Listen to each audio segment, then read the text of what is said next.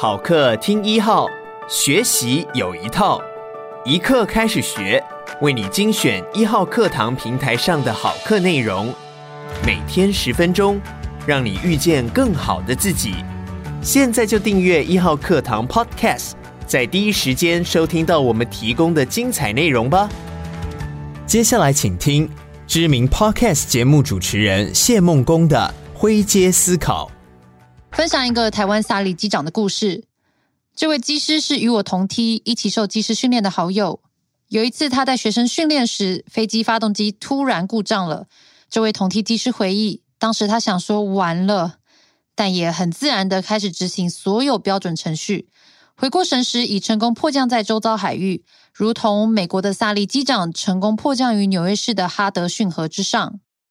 什么叫做回过神时已成功迫降？虽然我飞没多久，公司就倒闭，也离开业界了，但却能明白各种感受。因为我受训时，也曾在八千英尺的高空中发生飞机引擎故障，RPM 拉不上去，面临可能迫降的关头。虽然是生死关头，但当时我的心跳却没什么加速，连我自己也感到意外。我推测是平常受到的种种扎实训练，已内化成我身体的记忆。所以，当大脑还来不及反应恐惧时，身体就接手开始自救了。当完成各项 checklist，了解引擎转速确实有问题，拉不上去。牧师检查了周围是否有可以迫降的空地当备案后，开始计算最近机场的距离和高度，并冷静地把飞机飞回去，最后也就安全落地。同样的经验也发生在我当兵受散训的时候。正常人应该都不会想在高空中跳出飞机吧？但除了少数几个腿软的，我们特战伞兵都像下水饺一样有节奏且自信的从 C 一三零跳出去。人类不太可能根除恐惧和其他原始天性，但我们可以借由在脑袋和肌肉里输入新的程式，好在紧急状况发生时，由程式主动接管运作，而不被恐惧、贪婪或其他原始天性所挟持、暴走。显而易见，我们长期演化而来的大脑不是为了金融投资、算术理财而存在。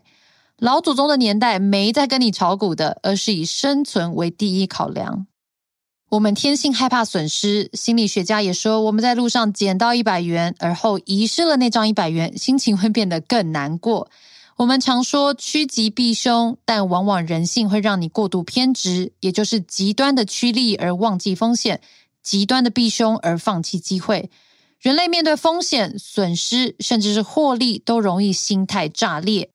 同样的，我们天性容易短视近利，不擅长计算未来。畅销书《先别急着吃棉花糖》一书中，问了读者一个问题：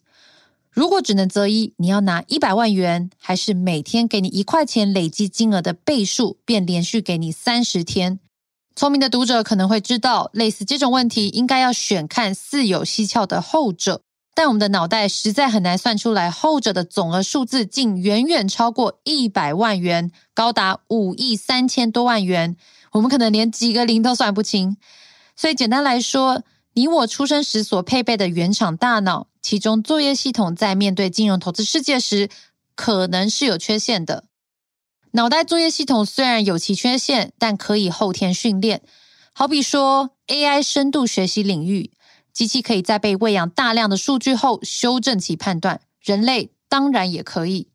如同飞行员或特战伞兵的训练，最后是用身体去记忆，把答案埋进肌肉和反射神经里，遇到状况时让身体自动反应接手。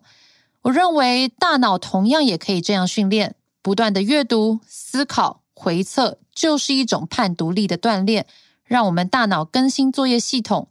比方说，经济学的训练就是借由一个又一个的数据来纠正直觉偏误，而在长期的训练之下，下一次可能就不会这么容易被表象的感受给说服。我认为，优秀的投资大师如彼得·提尔、凯瑟琳·伍德、华伦·巴菲特、瑞·达利欧、塞斯·卡拉曼等人。之所以常有真知灼见，或时而大胆的与市场持相反看法，就是他们长期有意识的在训练自己的判读能力和观念，而导出与一般人有落差的思考方式。也就是说，当建立起自信，知道自己的判断和胜率是可以经得起市场考验时，下一次你可能就会更勇敢的跳出大多数人直觉的框架去思考。就像是喂食给 AI 越来越多的数据，最后可以不带感情、反人性的，甚至有一点冷酷的做出最适的决定。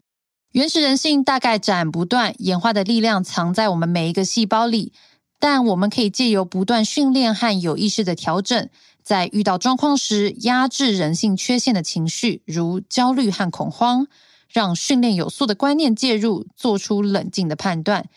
第一步要谈的就是我们的原厂大脑在面临投资市场时会有哪些 bug，以及我们可以建立哪些新的标准作业流程。如此一来，当面临意外时，便能在回过神后掌握先机，做对判断，把危机时的损失降到最低，甚至把危机化为转机，变成获利的跳板。感谢你收听一课开始学。鼓励你现在就下载一号课堂 APP，购买谢孟恭的《灰阶思考》，收听完整课程吧。也鼓励你把一号课堂 Podcast 分享给你的亲朋好友。每天十分钟，遇见更好的自己。一号课堂。